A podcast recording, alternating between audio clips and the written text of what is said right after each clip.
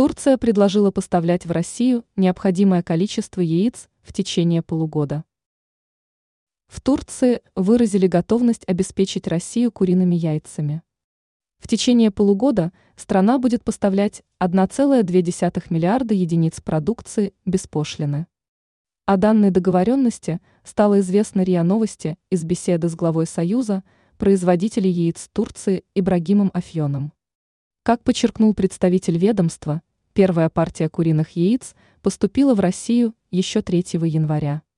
В общей сложности российский Кабмин разрешил Турции ввозить пищевые куриные яйца без пошлины вплоть до 30 июня текущего года. Речь идет про количество до 1,2 миллиарда штук ежедневно. По словам Афьона, поставки будут осуществляться в том объеме, какой затребует принимающая сторона. Однако все договоренности по данному процессу уже были достигнуты ранее.